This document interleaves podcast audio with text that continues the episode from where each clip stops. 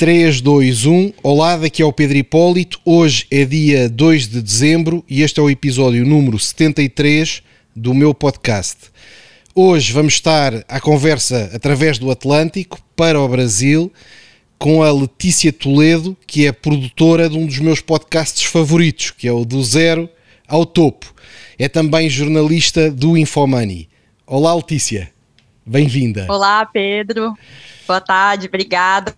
Muito Prazer obrigado. estar aqui com você. Boa tarde, bom dia, boa noite para quem quer que esteja nos ouvindo aí em qualquer um dos horários. né? É, sabe que o seu podcast é, é conhecido cá em Portugal porque figura nos rankings de business. E É porta- é, é. E portanto eu já tinha ouvido o podcast noutras alturas, independentemente desta conversa, e é interessante porque nos expõe um bocadinho à cultura brasileira empresarial. Sim. Não, acho muito curioso isso, porque eu lembro que as primeiras mensagens que eu comecei a receber de ouvintes de Portugal foi quando a gente fez um episódio com o David Nielemann, que é fundador da Companhia Aérea Azul, Exato. e investidor da TAP Portugal. É, e a gente, eu, eu, atrai, eu, eu senti que, que tinha alguns ouvintes portugueses, porque alguns vieram me mandar mensagem através das redes sociais, e foi muito legal, foi muito bacana saber que tinha alguns ouvintes aí. E fico É. muito feliz que a gente esteja no ranking aí também, porque, enfim, acho que a gente tem boas histórias para contar, e querendo ou não, muitas delas ligadas a Portugal aí, né? Sem dúvida. Sabe que os portugueses têm uma ligação ah, ah, do lado cultural muito forte com, com o Brasil. Por, um- por um lado, porque temos as novelas da Globo, que, eh, quer dizer, eu quando era criança, os meus pais viam as novelas da Globo. Não havia internet e, portanto, o que havia em nossa casa era uma televisão com a novela da Globo a dar à noite. E, e o meu caso é típico. Muitos outros portugueses viam e ainda veem, eu hoje em dia já não vejo tanto, mas, mas veem as novelas da, da Globo. E os artistas da Globo são muito conhecidos cá em Portugal.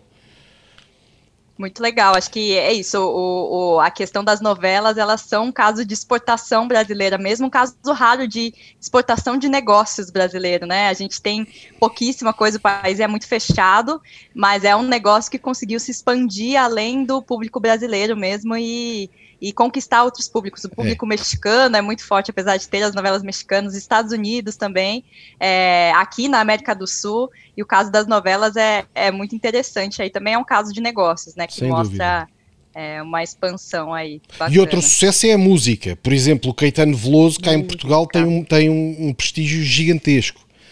No Com mundo, no mundo cultural é, é icónico. E, portanto, o Caetano Veloso, Roberto Carlos, quer dizer, a Maria t- são conhecidos cá em Portugal e respeitados. E respeitados. É, e por a música isso- popular brasileira é muito rica, né? Isso é muito legal mesmo também. É, Bem e por, bacana. e por isso eu acho que os portugueses, no geral, têm uma ligação emocional com o Brasil. E ah, acho que com esta conversa, para já com o seu podcast, que é excelente, mas com esta conversa vamos trazer mais público para o vosso podcast e vamos também envolver os portugueses mais com o mundo dos negócios no Brasil. Temos algumas pessoas que têm negócios no Brasil, eu tenho, mas acho que podemos ter muito mais pessoas a perceberem o universo empresarial brasileiro.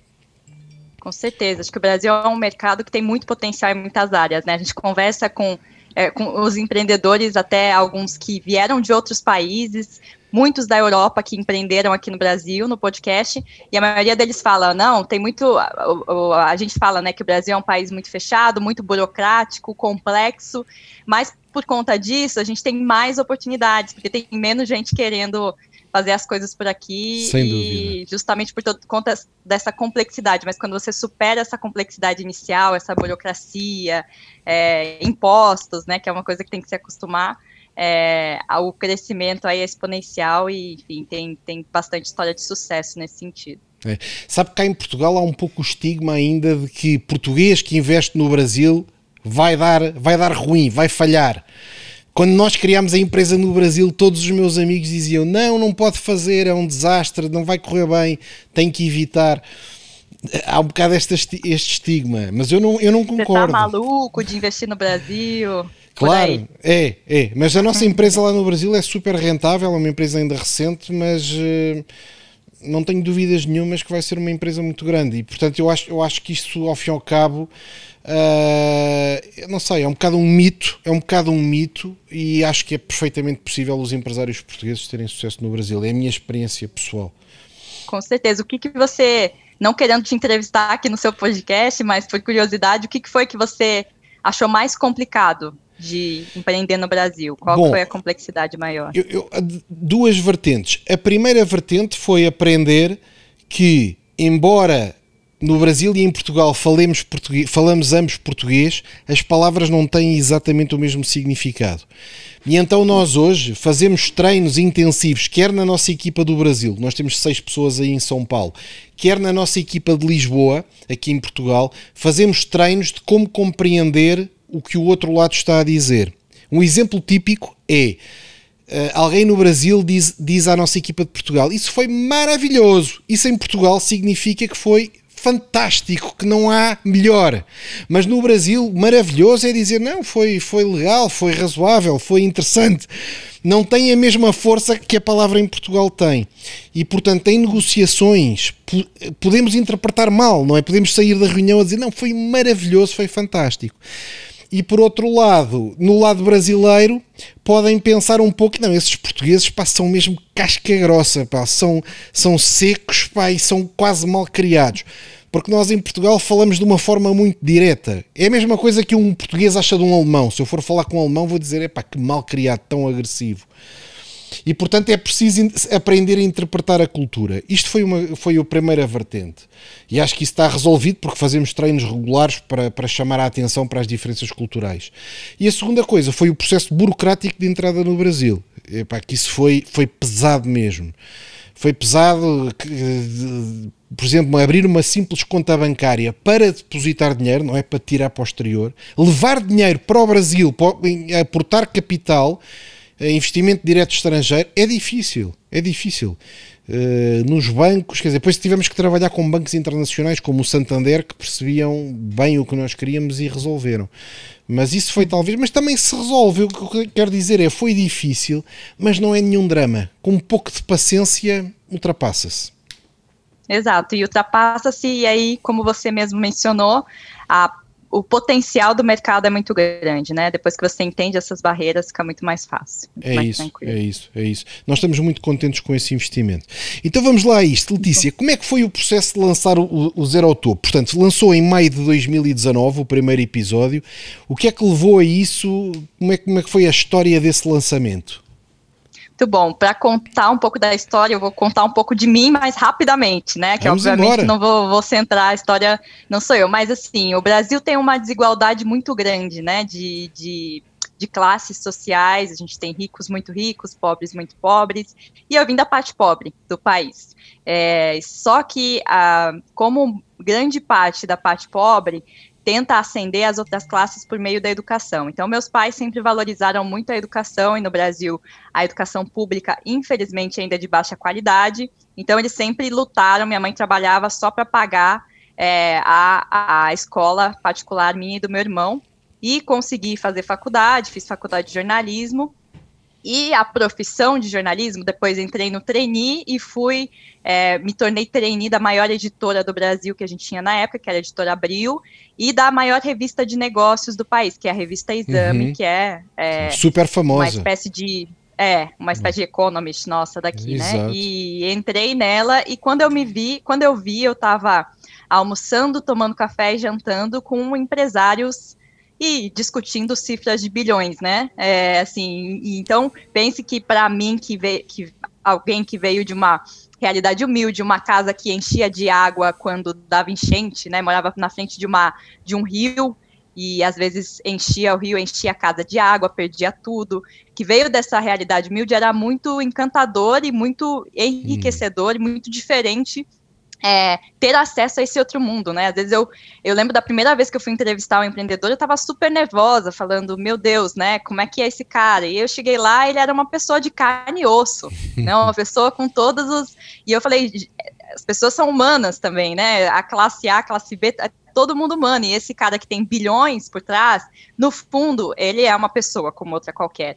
E isso me trouxe um enriquecimento muito grande da carreira, de sentar, discutir. Sem dúvida. E eu sempre, assim, fazia. A, acho que a exame dá essa oportunidade muito grande dos jornalistas de sentar e passar horas discutindo. Se você quer passar horas discutindo com o empreendedor, você passa discutindo o negócio dele, porque o, o, o, intuito da exame é você conhecer o máximo as empresas ali. Então, como eu cobria empresas, eu fazia uma imersão, muitas vezes ia, ia almoçar com o cara e ficava com o empreendedor, com a empreendedora, e passava três horas hum. é, com ele perguntando como é que você começou, onde foi que você nasceu, para entender os detalhes. Não, mas você quebrou essa empresa, você quase quebrou aqui, o que, que aconteceu, o que, que você fez para virar, tentando entender as estratégias de negócio. E, obviamente, isso abriu muito a minha mente.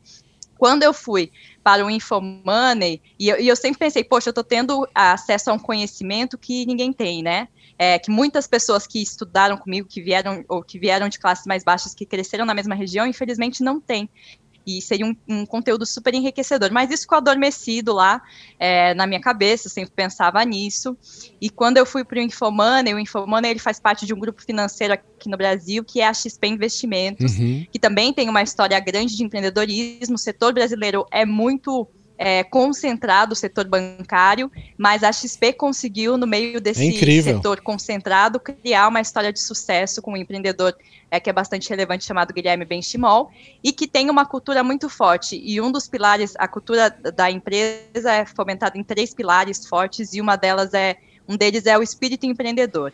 Então, que você venha para a empresa e você tem a possibilidade de criar os seus projetos, de criar coisas e é, empreender mesmo, né? Ali dentro, é, faça o que você quiser com o foco, obviamente, no, na empresa e tudo mais, mas é, tem esse, esse espaço. E aí, quando me chamaram para uma vaga de repórter, eu entrei primeiro em uma outra vaga, me chamaram para uma vaga de repórter perguntaram o que, que eu queria fazer. Aí eu gostava muito de consumir podcasts, e eu falei, eu quero fazer um podcast. Então, essa foi a primeira ideia. E aí, falaram assim, um podcast do quê? Eu falei de empresas, e a minha ideia, primeiro, obviamente, era fazer uma coisa super elaborada, que a gente tivesse é, apurações com diferentes personagens de uma mesma empresa, mas aí vem o choque de realidade que você tem que adequar o seu sonho grande à estrutura do momento, né? Uhum. E aí eu falei assim, não, não vou conseguir fazer entrevista com milhares de pessoas, de milhares oh. não, né? Mas assim, 5, 10 pessoas para contar a história de uma empresa. Então eu vou simplificar as coisas, por que ah, não transformar um esse bate-papo que eu tinha com é, empreendedor, com empresário nos bastidores, em um almoço, em um café, em um podcast. Porque eles contam tantas coisas enriquecedoras que eu tenho certeza que vai ajudar a vida de muita gente que está pensando em empreender, porque outra coisa, eu tenho um pai empreendedor e um irmão empreendedor. Hum. Então eu conheço a realidade, é, o dia a dia, o quanto é solitário, o quanto é difícil, né, para o empreendedor muitas vezes é, conseguir tomar as decisões certas e, e, trilhar uma trajetória de sucesso. Eu falei, então vamos fazer isso, vou contar as histórias dessas empresas, porque eu tenho certeza que vai ajudar mais pessoas a abrir a mente, assim como eu abri. Uhum. É, e aí foi isso, foi, foi essa a ideia inicial, a gente lançou o episódio de, em maio de 2019, e o empreendedorismo no Brasil, sabe, Pedro, ele tem um um estigma também tinha, um estigma que agora está sendo muito desconstruído, mas que empreender, como você falou, empreender no Brasil para um português era coisa de por que, que você vai fazer isso no Brasil, né? Uhum. É, a gente também tinha, a gente tem esse histórico no Brasil de um primeiro momento o empreendedorismo ser visto como uma coisa de maluco, uhum. mas a gente está passando por um período muito de mudança e que o empreendedor está sendo cada vez mais, o empreendedorismo no Brasil está sendo cada vez mais valorizado. Então, assim, o podcast a gente juntou meio que ele veio com a, a, suprir uma fome, uma necessidade que tinha no mercado, que é de ouvir essas histórias. É, Não, é, é das pessoas ouvirem essas histórias e se inspirarem, né? Então, é basicamente isso. A gente traz, para quem não conhece, a gente traz o, o empreendedor e eu faço pergunta desde quando ele nasceu, é, como é que era a família dele, aonde ele foi criado, porque a gente também, eu parto do pressuposto de que o empreendedor, ele não começa uma empresa quando ele decide, claro. assina um papel, né, abrir minha empresa. Isso vem muito antes de toda a construção, de toda a história dele, isso tudo é, é relevante na hora de construir Incrível. o negócio. Sim, sim, né? concordo então, 100%. Foi mais ou menos isso. Concordo. Você acha que no Brasil, estava a contar a sua infância ser muito humilde e, portanto, depois de ter desenvolvido uma boa carreira, que há mobilidade social, no sentido em que é possível começar muito em baixo, em termos de origem, e crescer? É, eu acho que eu sou exceção nesse caso. Eu acho que, infelizmente, na maioria dos casos, ainda é muito difícil essa mobilidade. E eu consegui, mas digamos assim, eu estou no patamar que é. Eu, eu tenho acesso a esses caras por conta da profissão que eu escolhi. Eu acho que se eu tivesse escolhido é, muitas vezes uma outra profissão, né? É, sei lá, administradora de empresas, talvez eu não tivesse contato com essas, com esses empreendedores e com essas pessoas de mais alto escalão. É, tem uma mobilidade, mas ela porque a gente viu também essa mobilidade muito crescer no Brasil é, com o, o, governo do Luiz do Lula, né, que foi uhum, eleito lá uhum. em 2002, governou a partir de 2003, depois teve o governo do PT foi adotando algumas políticas sociais é, querendo ou não, deu acesso a, a né, teve tem todas as questões econômicas, mas também teve programas sociais de, por exemplo, acesso a bolsas universitárias, né, a financiamento universitário, e isso ampliou o acesso das pessoas e ajudou na mobilidade de alguns profissionais. Então, a gente consegue é, ascender até um período, até um ponto, mas para passar desse ponto, então, a, a quem está ali na classe C consegue chegar né, na, na, classe média baixa, consegue chegar na classe média média ou classe média alta. Mas se der sorte também. Mas passar disso é muito difícil. Uhum. Então, eu acho que a mobilidade social, ela acontece, como muitos empreendedores que a gente traz aqui aconteceram, aconteceu isso com ele, mas é, eu, eu é, ainda é exceção, ainda é um, uma história porque você não tem investimento na educação, né? Você não tem investimento no básico. Então eu tive muito, muito foi muito, fui muito sortuda de cair em uma família que era muito preocupada com os estudos, uhum. que lutou, que a mãe foi trabalhar dia após dia para pagar colégio particular. Se eu tivesse ficado no colégio público, eu dificilmente Não teria conseguido hipótese. entrar numa universidade pública, que foi o que me deu educação de qualidade, porque as universidades aqui públicas do Brasil são boas, que foi o que me permitiu ter o aprendizado suficiente para ir é, galgar outros caminhos, né? Porque eu também não teria dinheiro para ter pago uma faculdade particular, por exemplo. Sim. Então, você que você é, ia nasceu em que estado? financiamento ia ser mais difícil. Você nasceu em que estado do Brasil? Eu nasci, eu nasci no Paraná, é um dos três estados uhum, do sul do Brasil, uhum, né? É, sim, faz sim. divisa aí com São Paulo, que é onde eu moro atualmente, que é a capital é, o estado de São Paulo e a cidade de São Paulo, que é a capital financeira do país, né, que é onde você tem o seu escritório e tudo mais. Uhum. Então, eu nasci numa região boa, né, não é nem Sim. assim, porque as regiões mais pobres do país, obviamente, são as regiões norte e nordeste. É. Então, eu nasci num, num, centro privilegiado também, no sul do, do, do Brasil, que é uma uma região rica uhum. também, né? E acha que isso, isso, o facto de ser de um estado do sul, facilita o seu acesso às elites de São Paulo ou não? Ou isso não é... conta no Brasil? Oi? Desculpa. Ou isso não conta no Brasil? É, olha, eu acho que conta um pouco, né? Porque eu acho que tem a questão do sotaque, da minha maneira de me portar, que é muito uma maneira próxima da elite de São Paulo, uhum. da elite do Rio de Janeiro.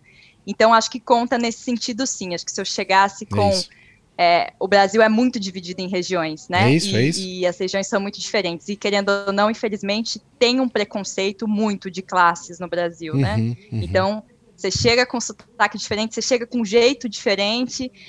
A elite muitas vezes já tem aquela. Aquela aquele, barreira. É. É, eu noto isso. E é uma coisa que eu aprendia quando nós agora investimos no Brasil foi isso: é que de facto os Estados do Sul, pelo menos a mim parece-me que são mais prestigiados na classe alta do que, do que os Estados do Norte.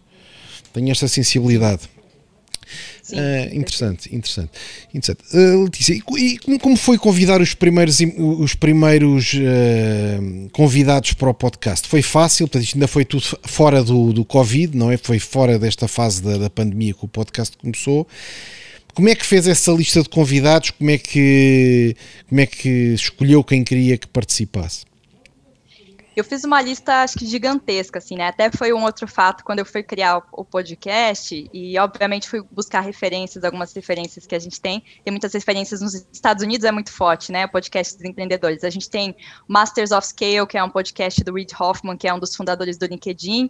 A gente tem um How I Build This, que é um outro famoso da NPR, que é uma emissora de rádio pública, é, que é o Guy Ross, que, é, que era um super jornalista lá que também criou para ouvir empreendedores. E quando me perguntaram como é que vai ser o seu podcast? Eu falei, ah, ó, vai ser uma mistura de Masters of hum. Scales hum. com é, How I Build This, com isso aqui, isso aqui. E falaram, não, legal, mas no Brasil a gente não tem empreendedor suficiente para contar as histórias. Você vai achar, nos Estados Unidos tem muita história legal de empreendedor. Aqui você vai achar umas, umas uh, seis, sete histórias, depois disso não vai ter mais caso para contar. E aí eu falei, não, tudo bem, né? Uma pessoa importante para o pro projeto me falou isso. Eu falei, não, tudo bem, é, deixa eu contar essas seis, sete, histórias, depois a gente vê o que, hum. que, faz. Se não der certo, a gente descontinua. Exato. É, e a gente está no, no episódio 60. número 68 e sete. É, hoje. É, por aí. No dia sim, 2 sim. de dezembro, a gente vai publicar o episódio 68. É, que mostra que tem história assim. Quando eu mapeei, a primeira vez eu tinha. Primeiro, eu fui chamar 20 convidados. É, então, desses 20, Muita gente não entendeu a proposta, recusou, falou: ah, não, mas compartilhar toda a minha história, não estou acostumado. E um ou outro aceitaram, assim, né? Então, o primeiro episódio que a gente fez, que é, a gente fala até na semana passada, estive em um evento com esse empreendedor de novo, que é o Marco Stefanini, é fundador de uma empresa de TI, uhum. que é uma das maiores empresas do Brasil, fatura 3 bilhões de reais, é uma das maiores empresas no, no, no quesito de internacionalização, presente em mais de 40 países metade da receita do faturamento vem de outros países, que é um case raro no Brasil de internacionalização também. É, e ele foi o, foi o primeiro, assim, que aceitou e sentou para conversar tranquilamente. E muitos empreendedores estranharam quando eu fiz o convite, quando apareceram para gravar, de falar assim: caramba, você quer saber da minha infância, né? Isso está virando uma sessão de terapia, mas falando no bom sentido, brincando, porque e eu achei que fosse uma coisa comum, porque eu sou jornalista super curiosa, né? É, de, e, e para mim todo jornalista fazia isso, mas talvez não tantos, né? De, de almoçar, de tomar um café com o cara e perguntar da vida inteira dele, porque eu sou assim, eu destrincho tudo e no podcast não foi diferente. Alguns ficaram surpresos, alguns declinaram no primeiro momento por não entender o projeto, mas, é, graças a Deus, né, a, a, o saldo, no fim das contas, foi mais positivo do que negativo e a gente está aí até hoje. Sim, sim, neste momento já não há dúvida, não é? Neste momento já não há dúvida da qualidade e é, deve ser cada vez mais fácil atrair convidados. E você nota que esta crise do, do Covid alterou uh, uh, o espírito dos seus convidados, ou seja, os empresários que começou a entrevistar a partir de março vêm com uma atitude diferente do que os que entrevistava antes ou não?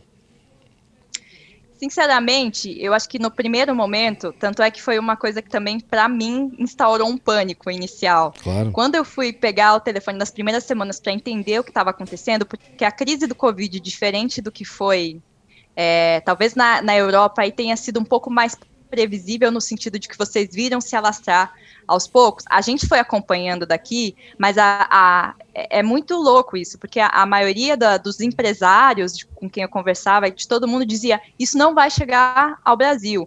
Então, a, a pandemia chegou em meados de março, né, quando uhum. foi o fechamento sim, sim. de tudo aqui no Brasil. Antes disso, na primeira quinzena de março, eu estava entrevistando os empreendedores e empresários pessoalmente, e eu falava, e a crise? Não, não está chegando. O David Nieleman, por exemplo, da Azul, é um dos casos. Eu fui no escritório da Azul, entrevistei ele, e ele estava, não vai chegar. Então, quando chegou, quando caiu a ficha de que estava aqui, de que a gente ia ter que fechar as coisas, foi um desespero inicialmente. Hum. Eu lembro de ligar para empreendedores super tradicionais e eles me falarem assim: olha, essa foi a pior crise que eu já vivi na minha vida e o Brasil tem muitas crises, viveu muitas claro. volatilidades, né? Empreendedor desde os anos 80, que é quando começou a, a, hiperinflação no país e tudo mais, mas ele me fala, eu nunca vi uma crise como essa e eu não sei como é que a gente vai sair dessa. E isso instaurou o pânico até em mim, né? Eu falei, caramba, se o cara desse tá me dizendo isso. é, e foram vários convidados. Mas passado ali 10 dias iniciais, acho que todo mundo acalmou, viu o que, uhum. que dava para fazer, viu que tinha muita digitalização das empresas também, era uma pauta que já vinha forte em muitas empresas.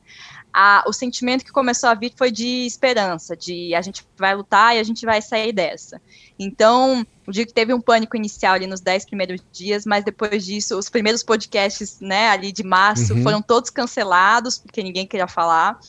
Depois, no final de abril, já estava tudo retoma retomando no sentido de assim, a gente já tem um plano, a gente já sabe o que a gente vai fazer, é, para onde a gente vai, por mais que o nosso governo tenha falhado nesse sentido em dar uma direção, um norte, né, de dizer, olha, as empresas vão fechar tal dia, vão reabrir tal dia, o comércio a gente vai fazer isso, isso, isso, por mais que o plano não tenha se estabelecido, o empreendedor brasileiro acho que ele acostumou com isso também, né, a não ter ninguém para dar o um norte, então ele, ele mesmo cria o seu norte e as coisas foram caminhando, então uhum. é, nesse momento está todo mundo motivado, hoje mesmo fiz uma entrevista para o podcast de manhã, todo mundo fazendo plano já para 2021 de investimentos no país. Então, acho que, é, enfim, é a nossa esperança para retomar também é, rapidamente, porque a gente já veio de uma crise econômica aí no, no ciclo de 2014 a 2017, 2015 a 2017 ali. Então, a nossa esperança para retomar mais rapidamente os negócios é que é, esses investidores, esses empreendedores continuem otimistas com o país. Né? Uhum. Eu vim agora de São Paulo há poucas semanas e, e fiquei super bem impressionado com o que encontrei. Acho que as pessoas todas a cumprir 95%, 98% das pessoas usam a máscara mesmo na rua. Portanto, muita disciplina, uh, impressionou-me bem isso, e atitude muito positiva no geral. Não vi pessoas a queixarem-se, não vi pessoas a mostrarem grandes medos. Uh, falei com muitas pessoas e todas com uma atitude de construção e de vamos para a frente e de, e de preparar o futuro. Portanto, acho que, acho que de facto a cultura brasileira ajuda atravessar os momentos difíceis. Sim. Porque Eu são otimistas. isso é muito forte, né? Eu acho que empreendedor por natureza, né? Você está aqui para nos dizer isso, é muito resiliente já, ele acostuma sim, sim. a ser muito resiliente. Mas o empreendedor brasileiro tem isso mais, assim, eu acho que do que ninguém, né? No, no sentido, quando eu, quando eu comparo, por exemplo, com a cultura americana, com a cultura chinesa, com a cultura europeia, com as potências que a gente tem, é, eu vejo que na, a resiliência do brasileiro realmente é mais forte nesse sentido, porque ele levou, do empreendedor brasileiro, porque ele acostumou a levar muito golpe ao longo dos anos e a lidar com o cenário de instabilidade, né? Uhum. Então, outra é, coisa que eu noto, que eu noto no Brasil é como há muita coisa para fazer, como o país ainda, ainda tem muitas oportunidades, uh, mais preocupação do que na Europa, por exemplo, a pensar a longo prazo. Eu reparo, eu tenho uh, reuniões com acionistas de grandes empresas. É frequente no Brasil esse acionista levar o filho que tem 21, 22, 25 anos para a reunião. O filho não tem nada a ver com a reunião, mas vai assistir porque ele já está a preparar a próxima geração. Metade das reuniões que eu faço tem, tem o acionista e tem, e tem o filho do acionista na reunião a assistir. Eu expliquei mesmo: trago o meu filho para assistir à reunião, para poder também aprender um pouco. Achei isso interessante, acho isso interessante no Brasil, uma perspectiva de muito longo prazo, de certa forma. Sim, e eu acho que isso tem muito a ver também com o histórico de é, muitos desses empreendedores e empresários vieram do nada, né? Vieram de uma realidade que eles não tinham e eles construíram algo e eles não querem que algo que isso se perca, né? Uhum. Então eles têm esse cuidado de já pensar muito tempo à frente de e se eu faltar amanhã, e se eu deixa eu pegar meu filho aqui, e é até um, um dos problemas que isso causa, é a falta de profissionalização nas empresas brasileiras. Então, a gente tem é muitas é empresas familiares no Brasil, que são tocadas geração após geração, ou que o empreendedor pega o filho e, de repente, acontece um incidente, ele acaba falecendo, falta, mas o filho está ali escutando, mas ele não está preparado como é, deveria para criar. E aí o filho tem todo o papel de criar a governança corporativa e tentar estabelecer uma governança que não dependa mais do pai ou dele ou de qualquer outro membro da família, Exato. né? Ser uma coisa mais profissional. Isso é uma coisa que carece no Brasil porque o, o, o, o empreendedor geralmente ele é muito centralizador e quando ele vai trazer alguém para passar o bastão, ele traz o filho que muitas vezes é o filho que está ali aprendendo, mas que ele pode ensinar e mandar do uhum, jeito que ele uhum. quer. Uhum. Então ele tem um pouco de problema de desapego também é, dos negócios tem essa barreira que, que a gente vê frequentemente. E são empresas familiares, mas para a nossa audiência perceber, com dimensão à escala europeia gigantesca. Estamos a falar de empresas que podem faturar um bilhão de dólares, ter 5 mil colaboradores, funcionários. Portanto, são empresas de grande dimensão, mas no topo, no topo, é o fundador, é o filho do fundador, é o primo que gera uma das fábricas. Encontro isto com frequência. Mostra com também planeamento a longo prazo, porque ele está de facto a pensar daqui a 20 anos vou ter que passar a bola para o meu filho. Com certeza, é bem isso que você falou. A gente está falando de empresas familiares no Brasil, pode em outro país, pode em Portugal pensar. A gente está falando então de empresas médias? Não, são empresas que faturam bilhões por é. ano. São empresas que são referência no Brasil, muitas vezes fora do Brasil mas elas têm uma estrutura muito arcaica nesse sentido, muito familiar de gestão ali, realmente. Interessante. Você, nos, nos vários empreendedores que entrevistou, encontra traços comuns? Tem uma fórmula do empreendedorismo? Olha, eu acho que no Brasil, isso daí depende, a gente pode separar em duas gerações. Eu acho que tem, não tem uma fórmula, assim, na maioria dos casos, porque a gente vem, até por esse histórico de pegar essas empresas que hoje estão no topo, que são grandes, que são empresas de duas, três décadas, como eu mencionei anteriormente, o Brasil passou por crises econômicas constantes desde a década de 80, né, a ponto de a gente ter no plano Collor ali um confisco da poupança e que o Collor, quando assumiu a presidência em 1990, confiscou os bens de todo mundo. Então, imagine, você, tá, você é um empreendedor, você está lá com o seu dinheiro de caixa, né, na sua conta bancária, você tem, sei lá, 300 mil dólares, amanhã você acorda e você só tem 5 mil dólares, porque foi o congelamento, ele congelou Uau. e só colocou todo mundo com 5 mil dólares. Como é que você faz nesse sentido? Muitos empreendedores tiveram que passar por esse período. Então, é, a geração que. E aí vem um pouco da, da questão do estigma do empreendedorismo no Brasil que eu estava falando, né? que o empreendedor antigo, é, empreender antes no Brasil era, era loucura, era quase um crime. Se você era um filho é, de um cara bacana, de um cara de, com dinheiro, com posses, e dizia que você queria empreender, ele falava, ah, quer virar vagabundo. É, hum. Porque se criou vários estigmas no Brasil. O, um deles é a corrupção, uhum. né? Então a gente tem isso, infelizmente, ainda muito atrelado ao empreendedorismo no Brasil, o empresário que está no topo. Não, mas espera aí, será que esse cara não fez algo de errado para hum. conseguir chegar lá? Uhum. Acho que é só assim que se chega no topo. Uhum. Então, assim, tudo isso para dizer que não tem uma fórmula no passado, a gente tem várias histórias muito diferentes, e os empreendedores, a maioria que se mantém no topo hoje, e que tem uma ficha limpa, né, digamos assim, tem tudo muito bem estruturado, a maioria é empreendedor por oportunidade. Então não é um empreendedor que estudou anos para empreender, que trabalhou em uma consultoria, que é, fez um MBA, é, é o cara que simplesmente estava tentando entrar no mercado de trabalho, como foi, por exemplo, o Marco Stefanini, que eu falei aqui, que foi uhum, o primeiro, uhum. é, empresário que a gente trouxe no podcast, ele era um geólogo. Ele era um geólogo que perdeu o emprego porque estava passando por uma crise e aí ele foi trabalhar num banco e aí ele falou: tá bom, vou montar minha empresa aqui que faz os sistemas e ganhar um pouco mais de dinheiro. Então a maioria nesse sentido. Caíto Maia da Chili Beans. É uma empresa brasileira de óculos que é um dos únicos mercados. Nós temos aqui, aqui lojas de o Brasil, Beans. É, o Brasil é um dos únicos mercados em que a Luxótica, que é a dona da Ray-Ban e de uhum. todas as marcas de óculos do mundo, é, não é a líder de market share. No Brasil, ah, é? a líder é a Chili Beans. É ah, a Chili Beans. É um ah, mas a Chili Beans mercados. fabrica mesmo os óculos.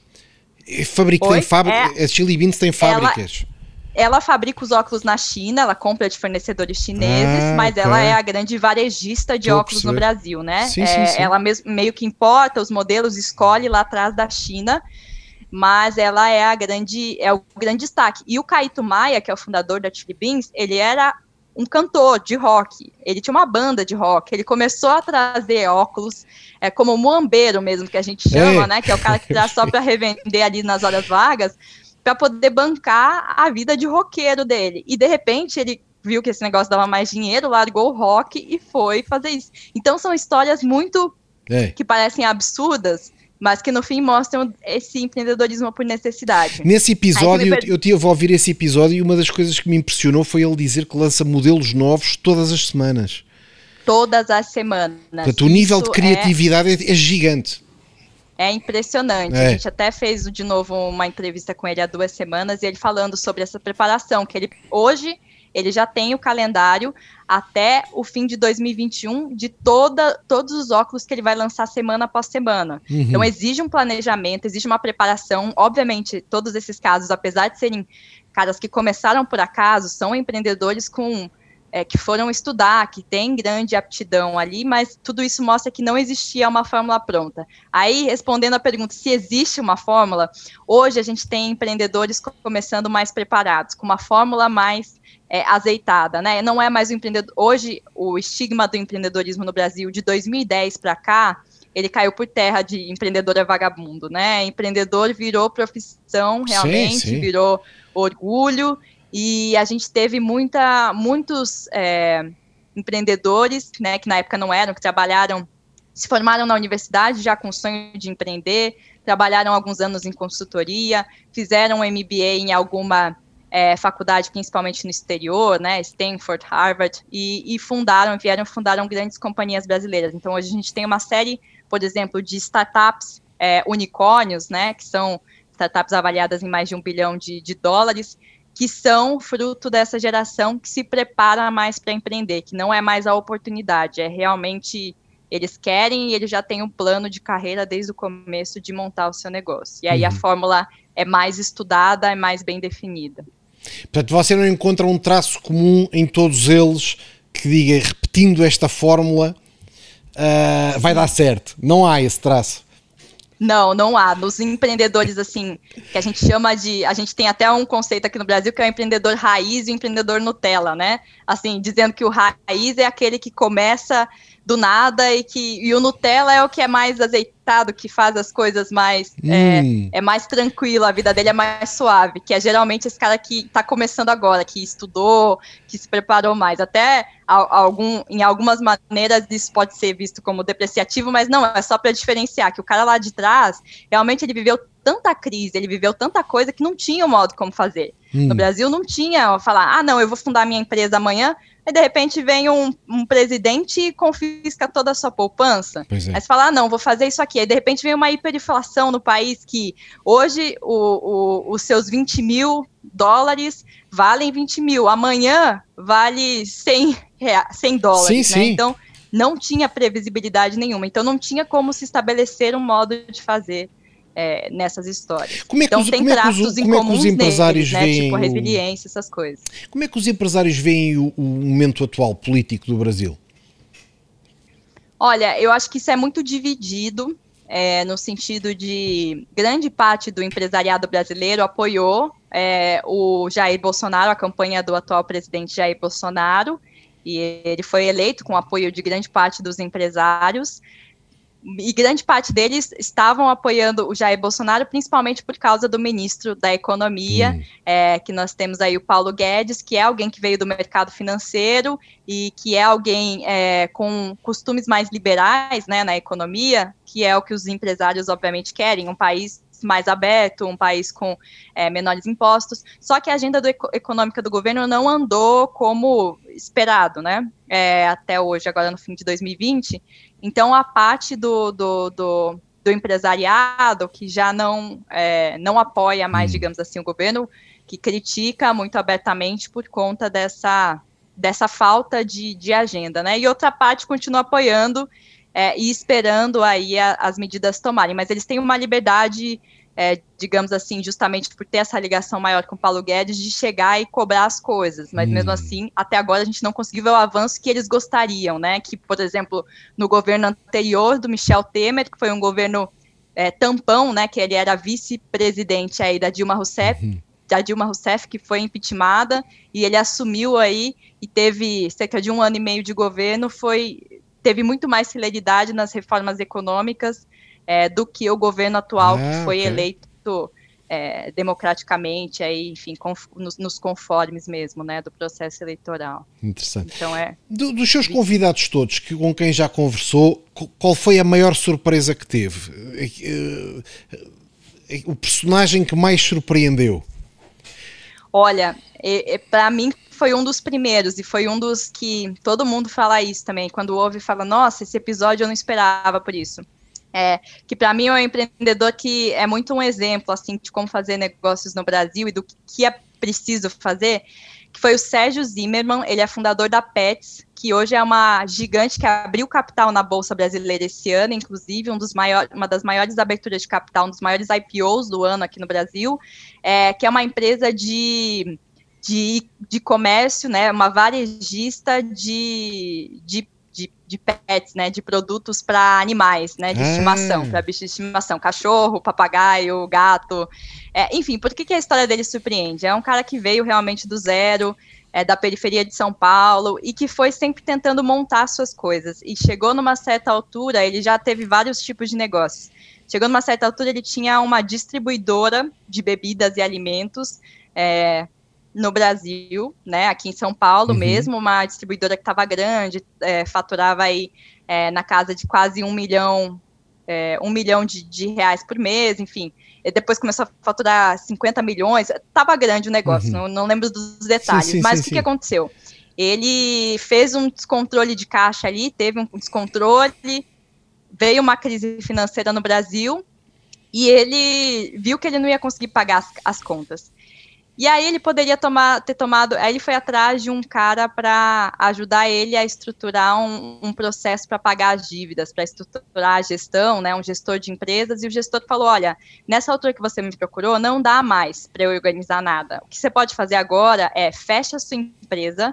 É, pede recuperação judicial, depois decreta falência, Uau. que aí no, no, Brasil, de acordo com a lei, com a lei né, você decreta falência, você não, não, não consegue mais pagar ninguém, então você se vê livre das dívidas e começa um novo negócio. Ele tomou aquela, uma atitude muito incrível nesse momento, que ele falou, não vou fazer isso, porque eu não vou deixar todo mundo na mão. Hum. Ele pegou, reuniu todos os credores dele, é, todo mundo que ele comprava, os fornecedores, e falou assim, olha, gente, é, o estado é esse, esse, esse, eu vou quebrar em tantos meses se vocês não não me ajudarem. Eu preciso que vocês me deem carência aí para pagar as coisas e para poder me reerguer. E aí todo mundo saiu da reunião, suspenderam o fornecimento para ele, não entenderam, falaram assim, não, né, esse cara vai quebrar, é melhor eu suspender. Ficaram todos assustados, ninguém é, fez o prometido de realmente compreender a situação dele. E ele se viu, se viu, diante de uma realidade que ele quebrou, né? Ele teve que demitir funcionários, ele realmente pagou o que ele podia, ficou com dívidas, e, e, e, nesse processo acontece, isso acontece muito no Brasil. O que a gente mais tem, e esse é outro dos estigmas no Brasil, que no Brasil era errado, agora a gente está mudando isso, mas até três, quatro anos atrás, era errado quebrar. É feio você quebrar. Hum. Coisa que na, na cultura norte-americana, por exemplo, é sim, isso. Sim, você é vai falhar duas, três vezes antes de construir uma grande Sem empresa. Dúvida. E no Brasil, quebrar é feio. Se você quebrou, você é, é, é ruim, é péssimo, e você tem que se esconder debaixo da sua cama, sabe? Não sai, não olha mais para ninguém. E um problema disso é pode... quando você tem medo de quebrar, também tem medo de começar não é? Exato. Se for penalizado por falhar, também não começa. Esse é o problema, cria Exato. um círculo negativo. Exatamente, muita gente nem começa um é negócio isso. por medo de falhar, porque aí como é que os outros vão me ver? Então a gente está mudando um pouco dessa cultura no Brasil, mas tinha muito isso. Então ele poderia ter se sentido fracassado, mas o que ele foi fazer naquele momento foi estudar para ver o que ele tinha feito de errado e ver como ele poderia construir um novo negócio é, para se reerguer enfim, ele começou a pet. Então ele um falhou mesmo, ele... ele... falhou mesmo, fechou, acabou. Falhou, falhou, ah. fechou, acabou. O que tinha sobrado para ele é Incrível. é uma estrutura, um galpão na Marginal Pinheiros aqui de São Paulo, uhum. que é uhum. na Marginal Tietê, aliás, que é uma das principais rodovias aqui de São Paulo, ele tinha um galpão lá gigante de 500 metros quadrados e não tinha o que fazer com aquilo. Uhum. E aí ele falou, vou abrir uma loja de pet, de pet center. Uhum. E o mais, o mais eh, surreal também é que ele falou assim, vou abrir uma loja de pet, vou na Cobase, que é uma outra loja que a gente tem, que era referência em produtos para pets, para animais de estimação, e vou ver se o dono não quer abrir uma franquia, que era uma, dona, uma, uma loja que já tinha várias unidades espalhadas pelo país. E eles se recusaram, falaram, a gente não quer franquia, não quer, tchau. E ele então falou: então tá bom, então eu vou começar a minha rede do zero. E hoje ele é maior do que a Cobase. É, então é uma história assim de recuperação, uhum. de aprender com os erros que a gente precisa mais no Brasil e que às vezes falta, né? E que ele foi muito isso de se reerguer, beleza, o que, que eu fiz de errado aqui? O que, que eu tenho que estudar para não fazer mais? E, e o, o, o, começo da Pets, ele conta, é para mim é um episódio muito incrível, porque ele conta também que foi, um, foi difícil não chegava cliente, e ele foi tendo que adotar estratégias diferentes para fazer o negócio crescer. Então, é um empreendedor de oportunidade que poderia ter ficado no meio do caminho, como muitos outros brasileiros, infelizmente, mas que encontrou forças ali para se reerguer. Uhum. É, então o é nome dele é, é Sérgio um Zimmermann, é isso? Sérgio Zimmermann. Sérgio Sérgio Zimmermann, exatamente. Fantástico. O episódio do podcast, para quem quiser saber, é o episódio número 4. Ah, número 4, é, é isso, é isso. Fantástico. Não, porque eu acho que é excelente, porque assim quem quiser ouvir o Zero ao Topo tem aqui uma sugestão de um episódio por onde começar. Pode ouvir logo este e até é uma história que é inspiradora para quem está neste momento a sentir esta crise grande económica associada ao Covid, porque é uma mensagem de esperança. Pode falhar e pode recomeçar.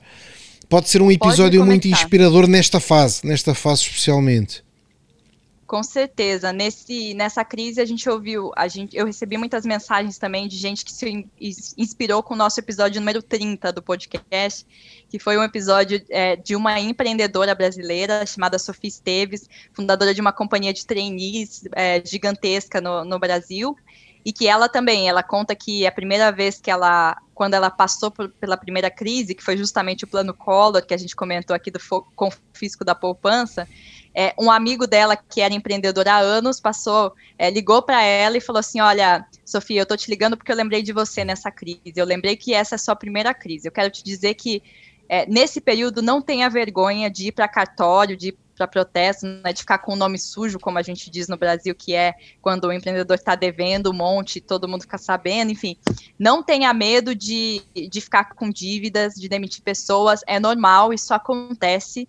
Segura as pontas, você precisa estar tá junto com o seu cliente nesse momento, ajudar ele, lembrar que você tem um cliente, porque se você ficar junto dele nesse momento, ele nunca mais vai esquecer de você. Ele vai lembrar que você ficou com ele nesse momento e você vai construir uma relação mais sólida.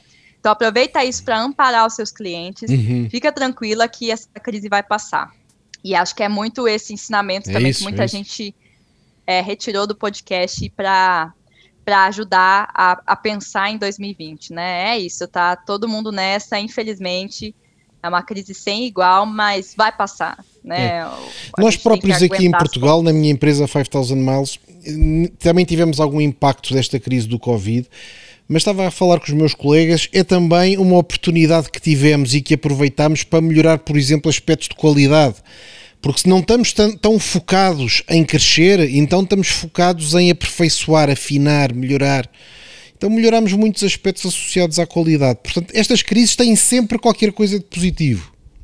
Sim, sim. É, o, é isso é outra coisa do, do outra característica acho que do, dos empreendedores é de sempre enxergar nas crises oportunidades, né? Isso é outra coisa que a gente tem nas histórias brasileiras, muitos empreendedores que começaram o negócio a partir de uma crise. Hoje mesmo a gente estava hum. gra tá gravando o episódio que vai ao ar semana que vem, já vou falar aqui porque, enfim, é, já está no, no ponto aí para quase sair, mas é, é, é, uma empresa. Você já comeu pão de queijo? É, adoro, Pedro? adoro. Adoro. É tenho, esse, é tenho essa fraqueza. Se põe um pão de queijo à minha frente, vou comer. Então, é um produto tipicamente brasileiro, mineiro. Eu também sou apaixonada. E, e, tem uma empresa que é a Forno de Minas, que é a maior fabricante de pães de queijo no Brasil. Hoje eles exportam para vários países, é, para Portugal também, e estão crescendo. Enfim, a, a ideia deles agora é, é ampliar via Starbucks e outras cafeterias hum. ao redor do mundo para tornar o, o, pão de queijo mais conhecido, mas é um produto tipicamente brasileiro que só eles só começaram a fábrica justamente porque lá na década de 90, durante uma crise, o negócio que ele tinha, que o empreendedor que é o Helder, e que a mãe dele tinha, que era uma imobiliária, ele tinha um negócio de carros, quebraram as duas empresas, e aí eles falaram, a gente não tem nada para fazer, o que, que a gente sabe fazer? Ah, sabemos fazer pão de queijo, então vamos vender pão de queijo. E hoje é uma empresa aí que fatura é, 400 milhões de reais por ano só com pão de queijo, porque eles começaram numa época de crise. Então, Incrível. isso também tem muito aquele. É isso que a gente falou de empreendedorismo por necessidade, né? Que no Brasil tem muito. Sim, sim, sim. E às vezes nas crises os concorrentes estão mais distraídos, não é? Também há obstáculos que desaparecem, não é? À medida que a economia cai, também os, os concorrentes ficaram mais frágeis. Com certeza, eu acho que e, isso a gente teve muito nesse cenário de 2020 no Brasil, é, muito o ambiente de startups brasileiras estava muito aquecido. A gente viu muitas empresas de venture capital, é, seed money, né, investi investidores de tudo quanto é tamanho, investindo muito. Em 2019, a gente bateu recorde de investimentos em startups no Brasil, e isso preparou o caixa de muitas startups que elas, elas estavam no lugar certo na hora certa quando a crise começou. Então, elas tinham caixa para passar a crise e para investir, enquanto muitas outras empresas maiores estavam muito alavancadas, uhum. é, tiveram que segurar as pontas. É, isso foi outro motivador de crescimento aí de empreendedores mais do cenário de startups, mas que avançou muito nessa crise no Brasil também. Hum. É, essa questão da oportunidade, com certeza. Letícia, quem é que é o, o, aquele empresário de sonho para entrevistar no, no seu podcast? Quem é o empresário brasileiro que ainda falta e que é tipo o topo? O topo. Olha, acho que falta muito mais, muita gente ainda, mas acho que o principal e não tem como. Isso é super clichê, mas é o Jorge Paulo Leman. Ele que é fundador do TG Capital, é fundador da IB Ambev, né? Cervejas aí espalhadas por todo o, o globo. É, até estava retomando esses dias, pegando o cartãozinho da assessora dele aqui para mandar mensagem para ela. É, que, que eu falei, preciso cobrar para a gente tentar encaixar. Então faltam outros ainda, mas esse acho que é o, o topo do topo, né? Sim, sim, Não sim, tem jeito. E ele fala pouco, assim, ultimamente ele tem falado mais, mas lá no passado ele falava pouco com a imprensa em geral, então é um empreendedor mais reservado nesse sentido, mas que com certeza, enfim, vai ser uma, uma fonte aí de tremendo conhecimento. Não pode escapar, não pode escapar do zero ao Não topo, não é? pode. Tem que estar lá, tem que estar lá. Todo mundo cobra. Você- qualquer mensagem que eu abro, enquete no Instagram para perguntar para os ouvintes quem que vocês querem ouvir, sempre tá lá o nome dele, Jorge Paulo Lema. Não tem jeito. Se você tivesse que definir o Jorge Paulo Leman numa frase, qual é a característica que atribui a ele? Para para os portugueses que não o conheçam, não é? Para os portugueses que não o conhecem, olha, acho que ele é um. É é difícil definir o Jorge Paulo Lema em uma palavra, mas acho que assim, eu, eu definiria como é, gestor de sonhos, vai? Nenhuma palavra, mas uma expressão. Por quê? O Jorge Paulo Lema, a gente tem a concepção muitas vezes errada, mas aí você vai estudar sobre a vida dele e, e você entende mais claramente que parece que é alguém que, que sabe muito bem executar e que construiu e que foi. Mas ele é um cara sonhador, é um cara ambicioso. Ele tinha o sonho de criar a maior cervejaria do mundo, a maior rede de cervejas do mundo.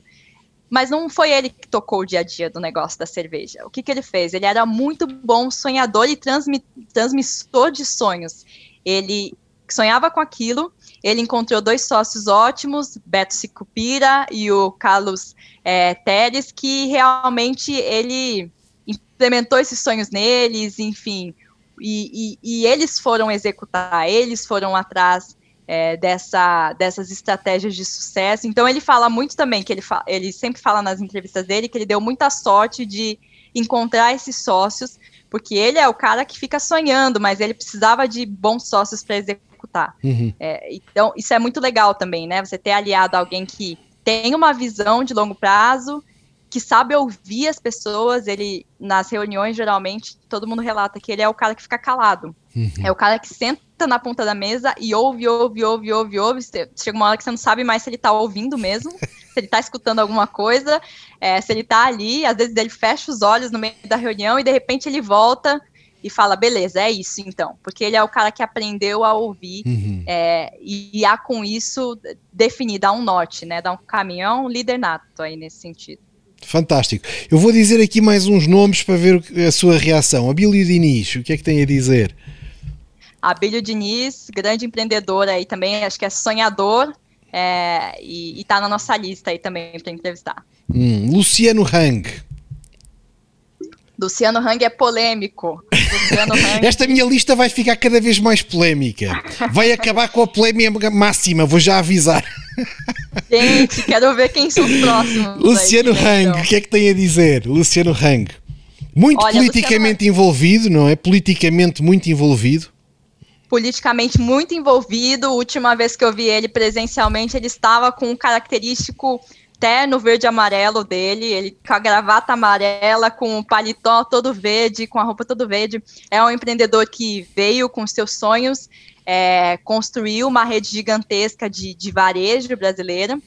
É, aí tem gente que fala, ah, traz ele no podcast. Uma coisa, e aí eu, eu vou, vou, vou, vou deixar bem claro porque que eu não trouxe ele até hoje e não pretendo trazer por enquanto. Hum, Por quê? Porque ele tem questões não resolvidas, não 100% resolvidas com a justiça. uhum, Uma das premissas do podcast é trazer gente que é, não tenha nenhum processo, é, seja por sonegação de impostos, seja por outras questões. ok. É, e ele tem algumas questões ainda ali que, que, que correm, muitas em segredo de justiça. é, então, a gente evita casos assim. A gente quer trazer os casos que obviamente não tem como a gente assegurar que todo mundo ali é um empreendedor que nunca fez nada, né? Nunca. Mas a gente tenta trazer os casos porque justamente porque muitos empreendedores brasileiros tiveram nos últimos anos grandes empresários envolvidos com a Lava Jato, a gente tenta trazer o outro lado, aqueles que conseguiram fazer o negócio direito, ou pelo menos até aqui se mostraram é, corretos. Então vamos ver aí como é que a história do Luciano se desenrola. Hum, e agora, Ike Batista. Eu disse que isto Ike vai acabar em, em polêmica máxima. É, Ike Batista é. É o quê? É, é, realmente, esse, esse é ainda mais polêmico, mas acho que esse é um consenso maior de que é um cara que tinha uma ambição além do, do que ele poderia ter, no sentido de cara é tão ambicioso que ele via coisa onde não existia, né? Então, Minas, é petróleo, é, falava, enfim, fez promessas além do que deveria para investidores, complicou muita gente e muita gente perdeu dinheiro com ele por conta de enfim, de prometer o que não tinha mesmo nos negócios, né? Então acho que a ambição dele atrapalhou e isso é um grande risco, claro, para muitos empreendedores. Uhum. E para terminar, vou perguntar se este é de facto o empresário que montou a maior multinacional brasileira, presente em múltiplos países e, de certa forma, talvez o maior exportador brasileiro, que é o Edir Macedo. é ou não? É o maior empresário internacional do Brasil ou não? Olha, quem sou eu para julgar quem é ou quem não é o maior empresário, é, o exportador? Eu nunca é, tive nenhum tipo de contato com ele, não, não conheço ele pessoalmente, assim, eu não nunca vi ele figurar em uma lista de empresários maiores exportadores, né? Então, jornalista tem muito essa coisa claro, de se basear isto é provocatório. Isto é provocatório. Então, nos dados aqui e na lista que eu tenho acesso, ele não é, não tá lá. É, então é um cara também polêmico, como todos os outros. Vamos ver o que, que, o que, que vem por aí, né? Fantástico, Letícia. Isto era só para acabar aqui em tom de provocação. Gostei muito desta conversa, foi fantástico. Vamos estar todos atentos ao seu podcast. A nossa audiência aqui do meu podcast vai também migrar para começar a ouvir o Zero ao Topo, já com a sugestão de começar pelo episódio número 4 que podem já ouvir hoje à noite. Obrigado, Letícia. Sim, com certeza. Fantástico. Obrigada, Pedro. Foi um prazer, um prazer aqui é, colaborar com o podcast. Prazer, parabéns pelo seu trabalho, pela sua empresa. É, e vamos seguir aí. Quem sabe a gente se encontrar pessoalmente em breve. Ah, com certeza, com certeza. Vamos encontrar uma oportunidade. Obrigado. Obrigada.